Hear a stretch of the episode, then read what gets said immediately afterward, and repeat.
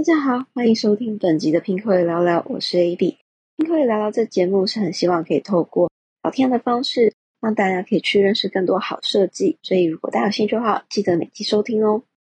那今天的节目很特别，今天的节目呢其实是节制于拼客内部会发展给我们设计品牌参与的活动，叫做拼客小聚。这一次的小聚的内容非常的有趣，它是特别在讲，如果你是一个比较新手的品牌，你在经营品牌的时候，其实大家很容易都会遇到客诉的问题。你要怎么去处理面对客人的情绪跟客人不满这件事情？它其实是有技巧可以去解决的。因此呢，我们这一节节目找到了拼客上面的一个果酱品牌果实男子的 Diesel。那因为他在拼客经营了很多年，然后基本上是一个五星设计馆。那另外一个是我们找到了我们拼客的客服经理海令。他经过他多年，就是每天大量的处理这些消费者来信的经验，那一天是很开心的，找了他们两位来跟我们的所有的站上品牌聊聊，说真的遇到这样子特殊问题的时候，有什么解决方案？那因为完整版活动内容目前是限定开放给我们网站站上的设计师参与，所以今天呢，比较是截取了当天的。最后 Q&A 的这个环节，如果大家有兴趣的话，我们就一起来收听今天的这个节目吧。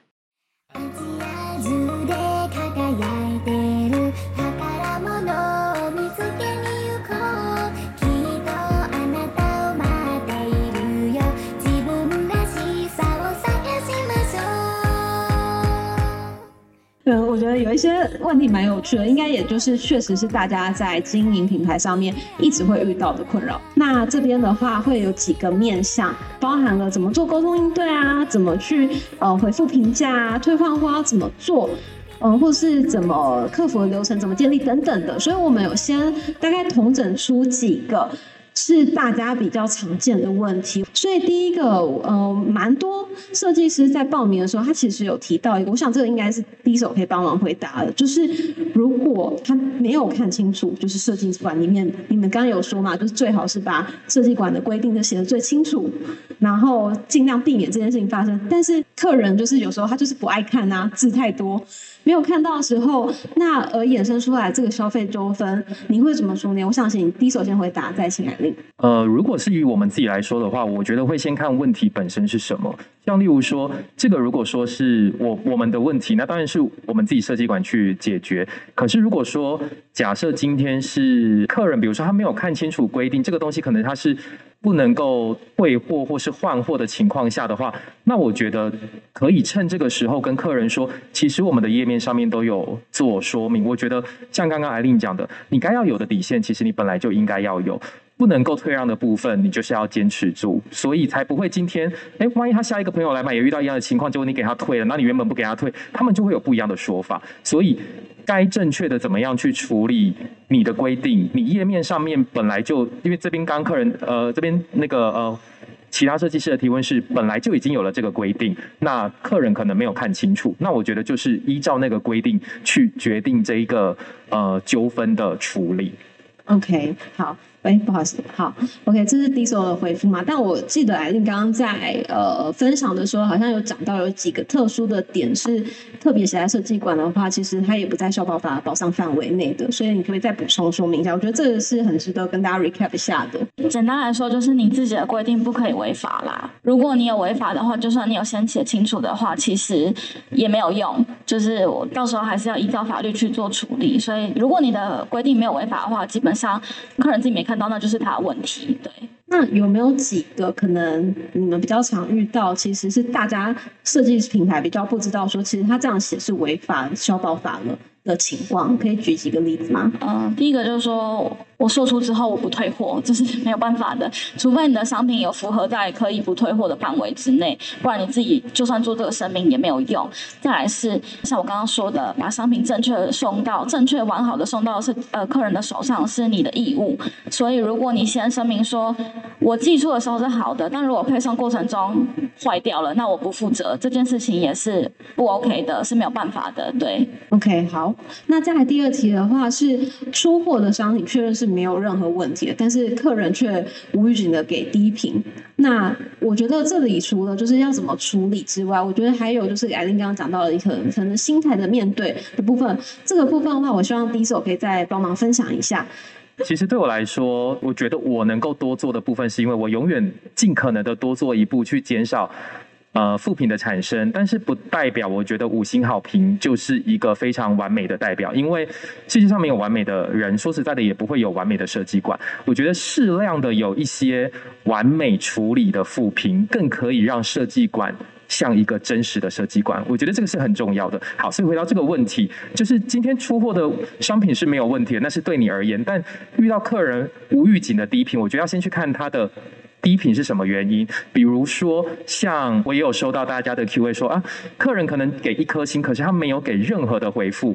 基本上这样的部分，我就会呃，我会先讯息，我不确定这样处理方式好不好。但如果是我，我会先讯息询问客人说，哦，不好意思，我们在出货的过程当中，或者是你收到商品有没有什么样的想法，所以才会给我们这样的评价，因为他没有留任何的原因嘛，所以我们不得而知到底是什么样的状况。那如果客人真的都没有回复你，就 let it go，真的就不要理他了，因为这件事情。你就没有办法去处理，但是我觉得你可以做另外一个方式，就像刚刚讲的，你后续的回复其实都是在给那些。来看评论的那些其他的看官们，所以我可能会去回说哦，不好意思，有试着跟您联络，想要知道呃您给一星复评的原因，但没有办法能联络上，期呃期待之后还能让你有更好的消费体验。那我觉得很多时候不要在意的是，我真的深刻的，我我听过身边的有一些朋友或是长辈，他们说啊，我就不小心手滑，不小心按到了，他就是按到一颗星，那能怎么办？他就是也没有留下任何的评论，所以当他如果没有给任何的文字。告诉你说是什么原因的时候，我觉得你可以私讯询问，然后去解决问题。他很有可能就可以像刚刚讲的，他愿意去修改这一个低薪的评论，那你就有解决的方式。那如果没有没有回复你，那就真的把它当做就是处理不了，用你可以去回的那个评价的部分去。把这个事情做一个完美的就是结束，这样，嗯，好，我觉得 Diesel 的分享已经很棒，呃，基本上的话，我觉得大家可能要记得一个概念，就是经营品牌这件事情其实是一个马拉松赛，它是长久的，所以一路上你可能总是会遇到一些就是比较。不可理喻，或是说莫名其妙的事情嘛？那我觉得比较真的是比较健康的心态，这也是在跟迪手聊的时候他分享，其实就是，呃，你持续做对的事情，那自然而然就会有更多更多的正品起来。其实那个负品相较起来就不是那么重要了。那另外一点，我也确实觉得刚刚迪手跟艾丽分享的很棒的地方是，他们都讲到一个东西，是如何想办法遇到这个状况的时候，把这个危机变成一个转机，反而是。很正面的去思考，说我能不能透过公开的呃很好的一个危机处理的评论的方式，让未来的客人觉得这个品牌很有诚意，然后反而更信任你。我觉得其实这个会是一个非常非常好的方式，而且甚至是比起。真的，整个一面倒的都只有好评的留言的情况来看，感觉会觉得这一个品牌是更有真实的人在经营，然后更有真实的在用心为他的商品负责的一个品牌。所以种种而言，我觉得大家都可以思考看看，是不是未来在遇到负评的时候，真的就像艾琳说的，先深呼吸，深呼吸很重要，不要把情绪放在身上，深呼吸之后再去思考看看，我能不能把它转换的做得更好。所以我觉得这个是今天一个我。蛮大，听完两位的分享之后，蛮大一个 take away。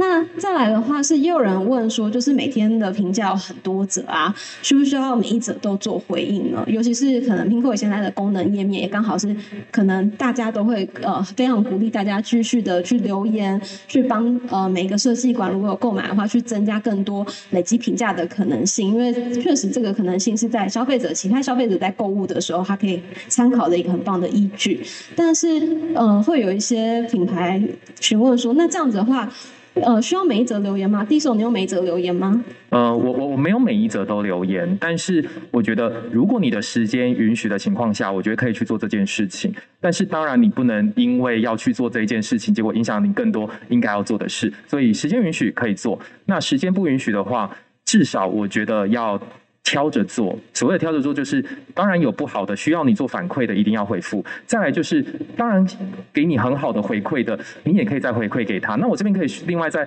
回一个，就是我这边也有收到有人提问说，那讯息这么的多，可是我我要每一个都回一样的评价吗？我我这里可以给大家一个一个小 paper，我自己啊会自己有设定。我我会自己有一个那个备忘录，我里面会写，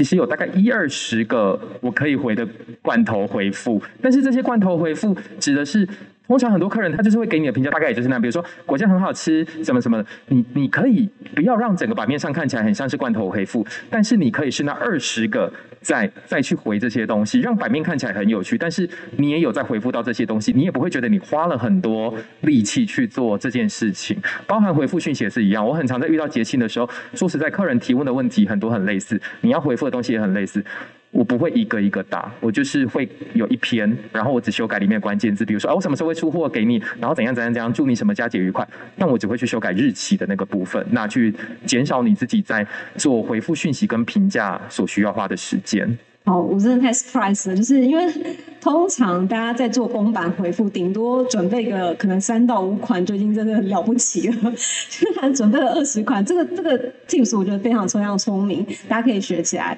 回家慢慢的开始思考文案好不好？那我 C T 也顺着问艾琳，因为艾琳每天处理的量，可能大家问的问题有时候很容易大同小异。那在公版回复上面，除了像第一手一样这么用心的花了二十几折之外，还有没有什么方式？你觉得是？大家在做公版回复的时候可以留意的。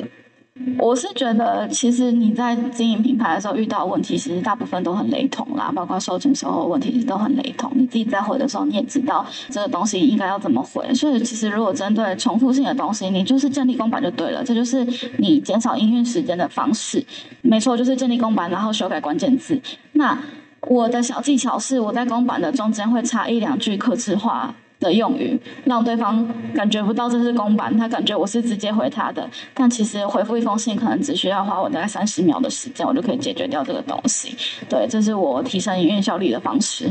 OK，呃，我我想再帮艾琳补充一点，也艾琳如果有更多的话可以再说明，因为我记得在之前跟你先呃 re 稿聊的时候，你有提到说我们还蛮特别，是我们每个客服团队的成员一定会用自己真实的姓名去署名在最后，这用意是什么？这个用意就是让客人知道说，哎，是一个真实的人在回复你的讯息，而不是我不知道我在跟谁讲话。所以，如果是就是有来信过平口客服团队的话，其实应该都会看到我们，包括我们。寄出去的信件都会写说是平口语的艾琳，然后下面有我的完整署名，然后跟我个人的照片头像。我们就是想要让呃跟我们接洽的人知道说，哎，我们是一个专业的团队，然后你是在跟一个真实的人进行沟通，这样子，对。OK，好，所以大家也可以把这套学起来。就是封板上面除了多做几个模板之外，留下自己的署名也是很重要的，因为它真的可以增加，尤其是现在网络上面的沟通，其实真的很多时候大家可能会觉得只是罐头机器人在回复。所以如果你可以增加署名的话，其实也可以增加客人对你的信赖感跟互动感。再来的话是也蛮多人问到，是说，哎，如果它是一个无法退换货的商品，但是好，我们现在是很努力的要让设计师们都认识消保法了，知道说，OK，这些是无法退换货的商品，哪些是可以，但是可能很常遇到是客人不知道啊，所以客人就觉得退换货是他的权利，所以他要退换货。那有没有什么方式跟客人说明会比较好呢？艾丽，你可以先分享看看吗？这个我就是建议大家就直接讲，因为这个东西法律上就是规定不能够退货嘛。那你也当然还是要顾及客人的情绪啦，但是我觉得你也不用被客人的情绪勒索，就是说如果不能退，就直接跟他讲说，哎，这个是在法律就是客制化商品是可以不用退的。那不好意思，我们这边不接受这个东西的退货，这样就好了，对。OK，那第一首如果是你的，因为你们可能也已经树立了你们品牌的一个 tone and manner，就是一个品牌的调性。那如果是旧果实男子的调性的话，你可能会怎么回复？呃，对我来说，我我我我很同意，就是要真实的讲这件事情。那当然，以我们自己来讲，我们的风格可能会比较亲切温和一点，跟他讲这件事。可是我觉得，就是像刚刚讲的，不不该退让的部分，就是不退让。那还有一个，就像我讲的，永远可以多先想一步你要做的事情。那这个部分的话，就可以减少沟通上面的误差。所以，如果你有很长有很多商品，客人会来跟你讲说我要退货，我要换货，那你自己知道很常有这个情况的话，你可以在商品说明的情况，你可以直接列在很前面，让他第一眼就可以看到，那就可以减少这样的情况发生。嗯。OK，所以我觉得确实，如果你呃太长的重复性的收到某一种。客人来信询问的讯息的话，其实也是一个很好去检讨你的设计馆的时机点，是不是这个讯息其实它的资讯没有很清楚的被放在应该要被知道的地方，所以客人会 miss 掉。那在这个时候，其实如果你可以回去加强的话，说不定就可以减少它的发生，这也蛮好的。好，那再来的话，也有人问到说，哎，客制化或是有时效性的商品，如果没有办法及时重新做给客人的话，有没有什么建议处理的方式？是，那呃，这个。东西我觉得比较特别的是，我要再 recap 下刚刚艾琳讲的，台湾法律里面有特别说，定制化跟刻制化是不一样的，所以大家要先有这个认知哦。那但是如果真的是刻制化，比如说他就是要刻他的名字在上面的话，然后或者是说有时效性，我觉得近期可能还会遇到一个状况是，台湾现在疫情比较严重，大家确诊没有办法及时的去出货或是领货这个状况，有没有什么比较建议的方式？艾琳有吗？嗯。这个部分啊，我就是建议大家从源头就去预防这件事。比如说，你如果平常是习惯用邮局这种比较不稳定的，比如说平邮这种不稳定的情况去寄的话，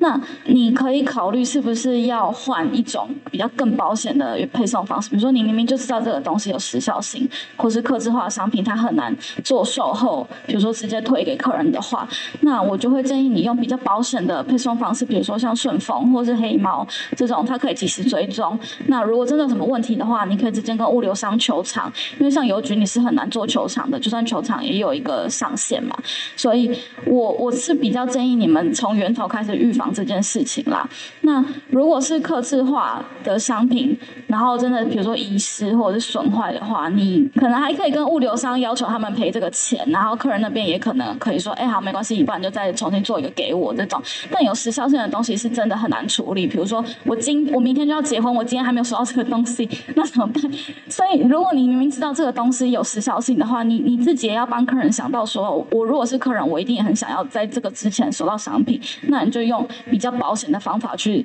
配送这个东西，这样子。好，艾琳刚刚的分享的话，其实比较像是预防胜于治疗。但是如果万一万一真的发生，我要给你一个比较难的问题，比如说，万一万一真的发生了，因为毕竟你是品牌的第一线嘛，你是真的在经营的人，你可能会怎么做呢？呃，通常遇到这样的情况，其实我觉得依照字面上他的提问，有可能是。应该是已经出货了，然后结果东西可能出错了，所以他必须要重做给客人，要是要重做给客人嘛。其实以我第一个来说，我一定会，因为这个问题的重点在于时间，我一定会先问客人，他什么时候一定要。我如果真的做不出来，千万不要答应。像刚刚讲做不到的事情不要答应。再来呢，他已经写说不能无法及时重做，那解决方式其实说实在，我觉得没有几个。如果你已经发生了，第一个退款。对，那客人能够接受的情况下，那我们就是退款。我自己的习惯是，这如果说是我的错，我除了退款给客人，我还会附赠给他折扣码。我希望他下次再回购。对，那再来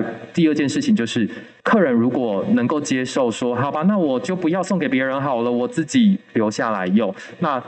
我还是会给他一个小小的赠礼，因为毕竟可能是我这边的出的出的错。但是如果说像是物流啊或是什么出的错来不及做给客人，我觉得就是遵循像刚刚讲的那些处理的方式去处理。那以我自己这边来说的话，就像我刚刚讲，我我我在简报里说的，我会换位思考。今天如果我是客人，如果我在没有错的情况下，是设计设计馆或者是。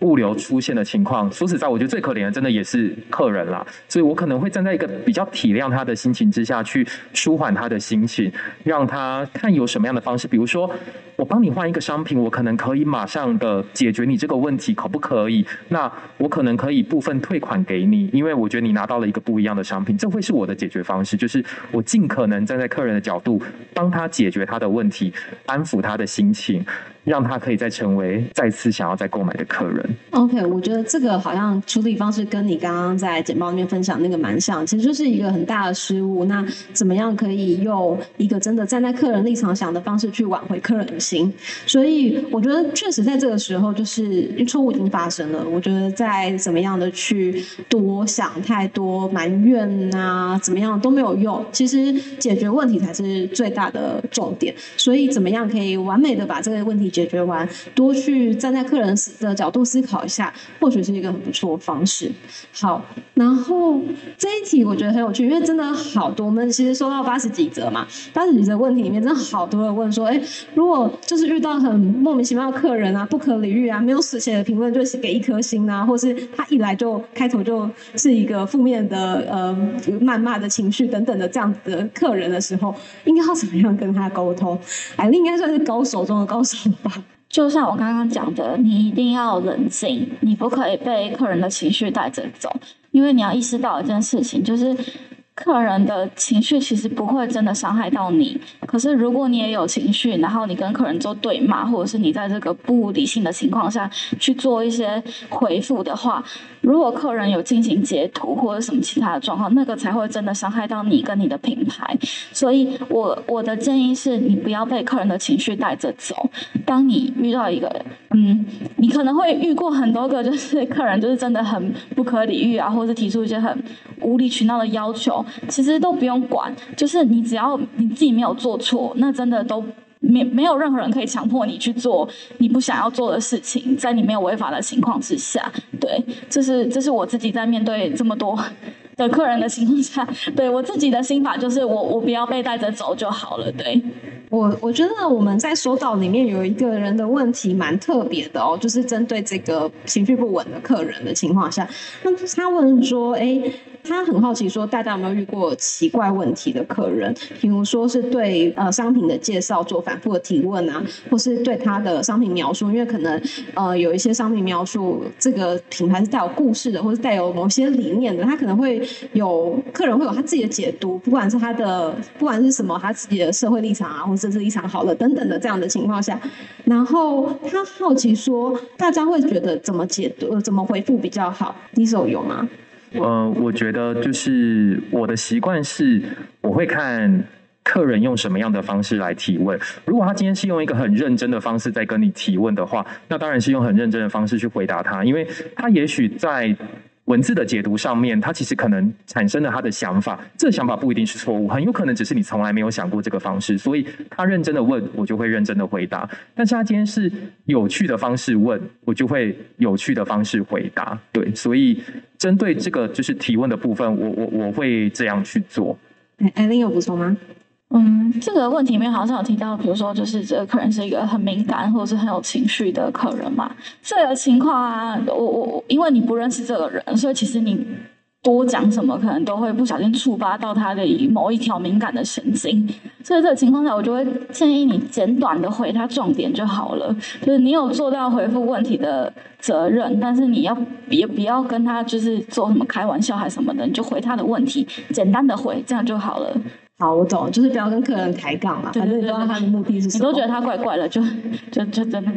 OK，好，那再来的话，我觉得是目前我们的 Q&A 同整最后一题哈，是呃，如果有怒气满点的客人。有没有建议的回应的 timing 呢？我们通常会怎么样处理这样子比较有情绪化的事情？怎么判断处理时间的优先序？嗯，我建议大家绝对不要超过一天，因为客诉的情况有几种。第一个就是他收到有问题的东西客诉嘛，可是你一直不回他，就会变成有另外一个状况，就是情绪的客诉。现在可能对你的不满就会一直往上累积，除了他收到很烂的商品之外，你又不回，他又觉得你就是可能服务态度不佳这样子。你可以冷静一下，比如说你可以冷静个大。概一两个小时，你先理清一下到底是什么状况，之后你再去回应这个客诉的不满的客人会比较好，但是千万不要拖超过一天。好，呃，我想要帮，因为我们其实今天也有大概呃几位，大概十位左右的香港。设计师第一次来参与这个活动，所以，呃，我其实也想帮他们问一下，有没有？因为刚刚有很多的可能法规或是情境，它其实比较是跟台湾相关的。那有没有就是呃，香港设计师他们应该要特别注意的部分，或给他们提醒？嗯，香港的设计师对于退货这个东西会不太理解，就是因为香港没有消保法这件事，所以很常会遇到呃，比如说台湾的客人向香港的呃设计师说：“哎，我要退换货。”的情况，但是设计师拒绝。那这个我可能必须要先提醒一下，就是呃，我们的设计馆合约内都有说明，就是呃，所有在 Pinkoi 开馆的设计师都要遵守 Pinkoi 的退货政策。那 Pinkoi 的退货政策其实对于境外跨境交易的部分是有保障，设计师不需要负担来回运费的这个部分。但是设计师是没有办法拒绝退货的，这点我可能要先跟各位香港设计师说明一下。对。这是最常被遇到的问题啦。好，我觉得这是一个，嗯，因为你开始做跨境的生意之后，可能确实真的要去了解各地的法规，确实会有点不一样。呃，现在因为剩一点时间，我们挑几题线上的问题来回答。我我先，因为如果是刚刚有讲过的话，我可能快速带过。有一个呃朋友有跟我们说，就是如果客人来索取过期的优惠券的话，通融拜托通融折扣，说因为是上个客服都说可以，然后这个客服跟不行。我觉得这个题目好像其实刚刚艾琳这边的分享有提到了，其实就是呃很好的留下每一次的追踪记录。那再来的话。这个听起来有一点点是内部人员控管的，就是问题，应该要去建立内部人员所有客服一致性的 SOP，在每一个准则回应的准则里面是一致的，这样应该就可以很好的处理这件事情。那如果真的发生的话，应该是要站稳脚步吧，站稳他的原则。对，我可以提供个建议回复，你可以问他说：“请问是哪一天哪一个客服？我会去内部投诉他。”你可以跟他说：“这个客服人员已经违反了我们内部的规范。”其实比较强。强硬一点的啦，但是我就是还是提醒大家。呃，不能够长久做的事情，一开始就不要开先例，这就是会造个造成你后患无穷的原因之一。OK，所以就会像刚刚杰的那个 Google 的评论一样，就是可能会做内部惩处，那他们知道说，其实这这个刚刚那次的先例是不对的，那公司还是有公司的原则，所以建议可以这样处理。那蛮多人问到，就是一个很特别的问题，是说也不是很特别问题，就是因为刚刚一讲到说不可以退换货的商品啊，第一手是食品嘛对，所以是绝对是不能退换。换货的一个方面吗？是吗？食品的部分，你可以先讲一下吗？呃，如果依照刚刚，可是因为我们果酱是罐头，所以呢，对我自己来说，当然，他如果收到是商品的问题，比如说破损，或者是说我记错口味，那这个当然可以，就是我无条件。说实在。我曾经有过几次是寄错商品过去，我自己我不会让客人再退回来，让他负担运费，或是我负担运费，我就会请你品尝，我寄正确的给你。对，那但是他如果说有打开有在吃，可是口味他不喜欢，嗯，我我没有遇过这样的状况，所以我没有特别去查过法规，但是。如果我遇到这样的状况，我查完法规是可以退换货的，那我当然会让他退换货。我觉得就是一一切依照法规去处理，对对对，可以可以退换货嘛？可以不退，对不对？对，吃过那这边也就一起顺便跟如果聊天室里有同样是在做食品的朋友们，那我们就不要退换货，因为这我觉得就是吃过东西，我不可能再让你退换货啦。而且我已经尽我所能的在页面上告诉你它的口味是什么了。对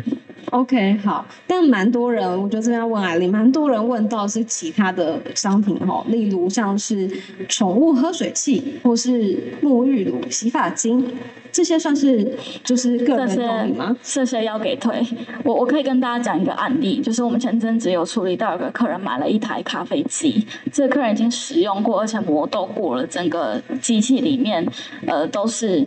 咖啡渣，但是他提出退货，因为他觉得磨出来的咖啡粉不够细致，所以咖啡味到不好。当然，设计师拒绝了嘛，他说你已经使用过了，你不能退。但是后来这件事情告到消保会之后，消保官是判决可以退的，因为这是客人必须要使用过后、试用过后才知道。的问题，对，所以最后这个客人是赢了的。所以基本上，如果不是在那七大例外事项之内的，就算对方有试用过，你可能还是要给退这样子。对，OK，好，所以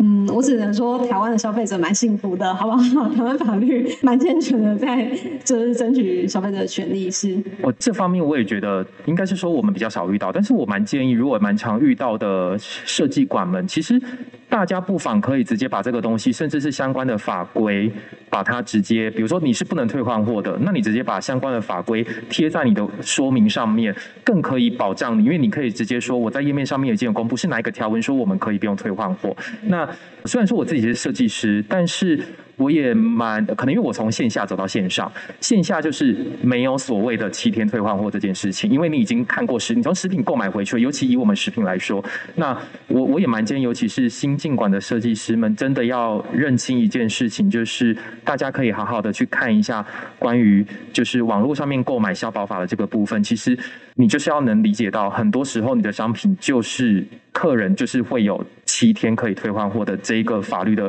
存在，呃，很多时候不需要花太多时间去处理这件事情，反而是你要把这样一个可能发生的情况，做在你自己的成营运的成本。的里面告诉自己说，这个是很有可能会被退换货的。我觉得这个反而还比较重要，比你付出去在那边处理客诉、去打官司、跟客人口水战的情况下，你可能可以做更多的事情。我可以补充一点吗？就是说，呃，基本上像刚刚说，实体店面其实是没有七天退换货这件事情，所以只有网络交易、通讯交易才有这件事情。所以这件事情，我觉得设计师可以视为你在网络上面开店的成本，因为你没有实体的店面，你不需要付店租金嘛。那这件事情可能就会是你的成本之一，这样子。对，OK，好，所以我觉得确实，呃，在营运平台的时候，确实有很多隐形的成本啦。真的成本里面不会只有就是那个原物料而已，还包含了你的人工啊、工时，甚至这些可能潜在的风险也要把它算进去。不然在品牌的经营上面，其实呃，怎么样把这个路走得更长远，确实还蛮多没没嘎嘎的。好，那呃，我觉得有一题也蛮有趣的，它。是说客人他自己买错了型号或尺寸要退货，我觉得这个我们当然都理解了嘛，就是是可以退货的。但是客人要求他付运费是合理的吗？如果是台湾境内，你就是要付运费；那如果是境外的话，你可以要求消费者付运费。OK，好，所以这也是法规规定，是法规规定。好，所以大家以后知道了，他就是要算在成本里面，就要想到这个风险哦。好，所以呃，今天有大多数的问题，我觉得都回答。有一个比较长的，呃，我会建议这个问题因为比较特别，我觉得是比较 personal 的，我们再请可以来信客服处理。有蛮多可能是经营开馆，大概才可能三年啊到五年内的，那可能在遇到这些客人的评价或回复的时呃时间都还不是很长久，就是真的没有两位这么久的情况下，有没有什么最后可以一个简单的点让大家可以 take away，然后作为今天最大的 learning 的重点？我的话呢，就是真的就是告诉大家，就是先冷静下来去看待每一个评价，然后再针对他所提出来的点，因为他如果说他真的没有提出任何的点，只是生气，那你就要去问，问说，请问是什么样的原因造成这件事情？我觉得这就跟人跟人的相处一样，你越有诚意，表现出你想要得知这个问题，想要去解决，对方一定也会告诉你。但最后真的如果解决不了，你要告诉自己，世界上真的就是会有一些解决不了的事，就是让它过去吧。然后没有留任何评价就给一星，或者是他就是带着恶意，你甚至觉得他是异业攻击的，就不要放在心上。所有的这些都是因为你的品牌一定到达某。一个高度的时候，才会有这样的情况。好正面哦，就是你，就是很正面。我就是就是想说要去做这样啊。那还有一个，我我想要快速提供给，因为我自己是这样一路走来，然后贫困也是我第一个电商的平台。我在中间其实也从一些错误当中学习。我看到有些人的提问，我蛮建议大家在商品资讯的时候可以做一些比较详细。比如说有人会讲说，哎，客人就是总是会下错单，那你何不在规格里面就把那些规格给写进去？不一定要每一个东西建立一个页面，这样他很有可能真的会不小心下错单。如果都是同样一个品牌东西，就像衣服，你可能在规格里面就让他选 S、M、L 或是什么颜色，那越著名的越清楚，客人就会越容易了解。哦，我举一个实际的例子，我现在设计馆里面，我原本有两个。规格的果酱大小，可是我有一个规格我已经接下来不卖了，但是我还没有拍，比如说我大罐的不卖，我只卖小罐，可是我小罐的还没有拍照片，我又很怕客人产生误解，说你照片明明就是大罐，为什么寄来是小罐？即使我上面都已经有注明猫数了，可是很多客人他不太会知道一百六十猫长什么样子，两百二十猫长什么样子，所以呢，我在上面我一样标了两个规格，但是我两百二十猫那个我就会写。无库存，然后小罐的那一个呢？呃，我后面会挂号说页面上的照片是两百二十 m 的，就是我我都做了这些注明了。如果你真的下错单，我可能就有理由可以去跟你讲，其实我并没有出错。对，OK，好，我这就是一个新招，蛮聪明的。我觉得大家真的可以多想一下，然后多善用就是页面结构。那海令的部分不要那么容易生气。嗯，我我觉得经营品牌一定会有成就感，也会有挫折感。那有不是真的不是每个人都。没有办法讨好每个人啦，所以你你你可能也要用比较健康的心态去面对那些质疑你的人，或者是很不合理的人。我我就算做客服做八年，我有时候也是会被气到，因为有的真的太不合理了。但是大部分的时候，我都会觉得，哦，这就是这很正常。那我觉得可能要去想一下，说从我大部分的时候都会觉得，其实有些复评都是很合理的。对，那也许从这个复评来说。可以看一下，说，哎，我是不是还有可以进步的地方？就我们用比较正向的态度去面对这些你很害怕面对的情绪性的人，其实你会好过很多，对。其实把副评啊当成一个进步的很明确的进步的建议跟动力是蛮好的。我也刚好趁这个机会可以跟大家分享一下，因为海令他们这个团队其实不只是说呃每天处理客数的副评之外，呃客数啊或是客人的问题之外，其实我们的客人听听过这个平台，客人有另外一部分就是各个品牌嘛，各个设计师们也是我们的算是我们客人。在这个情况下，其实我们也会收到大家很多的建议。那我觉得刚好可以公开的。想分享一下，这应该大家不太知道，是其实艾琳这个团队在每每一季、每个月到每个季会不定期的去整理，呃，不管是品牌或是客人方来的问题。那因为很多时候它可能是功能面啊，或是可能是一些呃产品面的东西的时候，其实这些资讯都是会 pass 给我们内部团队去进一步的去 dig out，哎，是不是我们有哪些部分可以做得更好？所以留下资料，然后。呃，去爬书、去分析、去统整，其实都可以帮助品牌在往下走的阶段的话，有更好的优化空间。那今天就先到这边了，谢谢大家的时间。那也很谢谢 Diesel 特别从台中上来，与我们在这个台北下雨天的情况下，与我们来分享这么精彩的内容。然后谢谢艾丽献出你的第一次 来跟大家分享这样子的内容，真的很精彩，八年的经验。那如果大家对于呃可能刚刚提问啊还没有办法。呃，完全被问到的地方的话，真的也很欢迎，就是来信我们的客服，尤其是你有特别的问题的话，呃，来信我们客服信箱，我们可能会在个别的回复做处理，好吗？好，那就谢谢大家喽，大家晚安，拜拜。